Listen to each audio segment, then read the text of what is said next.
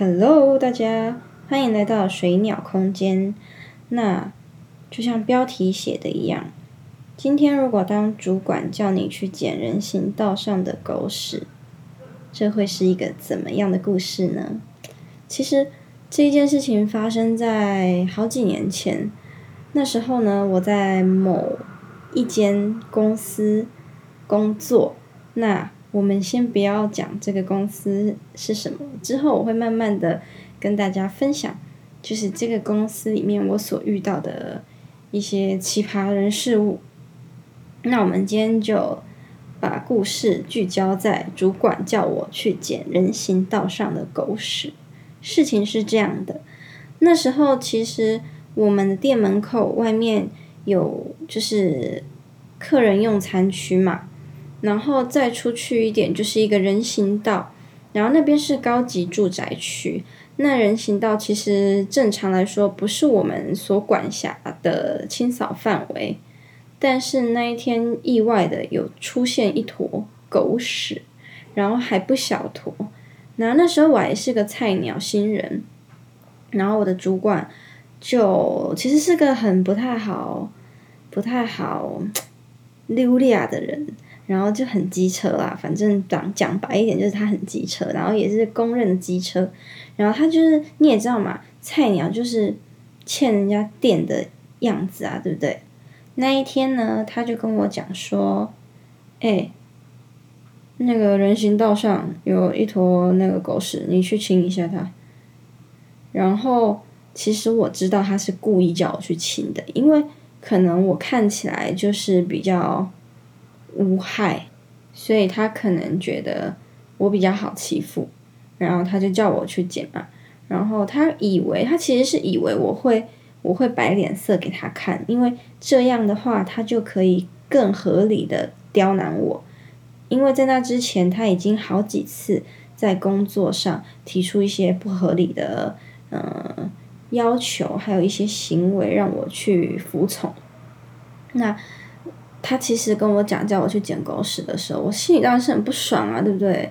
任何可以骂的都在心里骂过好几遍啊，对不对？因为到底关我屁事啊，对不对？你不会自己去捡哦，你有养狗的人你不会自己去捡哦，关我屁事。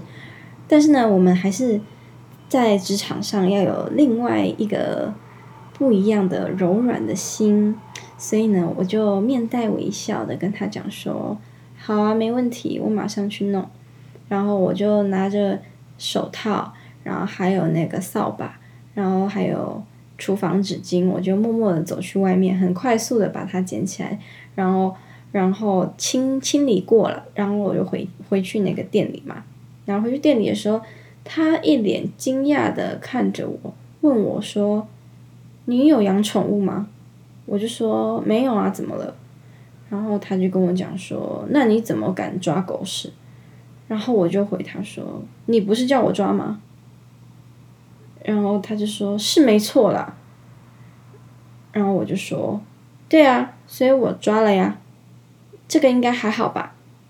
然后他满脸的震惊，那我看在心里实在是非常的爽快，因为当你以为你可以为难到别人的时候，殊不知别人根本就不觉得这是一件什么天大的事情。你知道那种我从基础上就已经。赢你一大截的那种心态，其实是，嗯，报复他人最好的方式，知道吗？我所谓的报复，是比较正向的那种报复，就是你用你的正确的心态去面对别人的不合理要求，我觉得这不但可以给人家一个最好的反击。然后也可以让你自己更知道你自己应该怎么面对每一次的不平等待遇，甚至你可能下一次就可以讲出更合理的嗯语句去反驳他，或者是为自己发声。我觉得在职场上或者在任何人际关系中，如果真的有一件事情，然后会影响到你的权益，或者是。其他的部分的话，其实是可以适当的跟主管提出来讨论或是沟通。那当然，我不是指狗屎这件事情。狗屎呢，它其实真的就是主管在考验我、测验我的一个小题目。那虽然说我本身不是很喜欢他，但是不代表我处处都得跟他对着干，对不对？我们还是要就是在职场上，在工作上，我们还是要做好自己应尽的本分，就是对事不对人。我今天我今天在这里工作，我就有义务要维持店里或者是店外，甚至是附近客人有可能走到经过的范围，我都会想要尽力去把它打理好。那尽管说他叫我去清的那东西，其实是。令人蛮不舒服的一个提议，但是我还是会觉得没关系嘛，我就能做就做啊，那总比客人踩到嘛，或者是其他旁边的住户踩到，那不是很衰嘛，对不对？那我们既然有看到，就加减帮忙清一下，也当做在积德喽。然后我主要想说的是，伸手不打笑脸人，就是职场上最大的。秘籍，我希望大家都可以把这一句话放在心里，就是伸手不打笑脸人。不管那个主管多机车，同事多难相处，只要记得你在一个新的空间、新的环境里面，用微笑去面对任何人、任何事，真的吃不了太大的亏。虽然说我吃的亏真的不少，但是也是。幸好我自己是演技派的啊！我承认我真的是演技派的。我就是长得一脸傻憨，然后又到新的环境之后都笑笑的感觉，好像没有太大的杀伤力啊，或者是没有太大威胁性。所以基本上一开始想要为难我、想要刁难我的那些主管同事啊，他们至少在三个月内都会对我示出非常大的善意，然后。要不是主动跟我攀谈聊天啊，就是帮我做一些工作上的事情，或者是跟我讨论一些私人的很多问题啊，感情问题啊，或者是教育理念啊，或者是嗯夫妻呀、男友啊、女友啊一些各式各样问题，就都会来找我倾诉。我可能一脸长得像是张老师，或者是嗯比较心理咨询师的那个那个。气质吧，对不对？我就说了，我是一个蛮有气质的人，对不对？而且啊，在职场上，其实有时候你被刁难真的是很理所当然的，因为第一，可能我们经验不足，然后第二，我们的那个应变能力还不够快速，所以真的有时候需要在一个很刻苦、克难的环境下，你才可以被激发，然后你才可以成长，所以。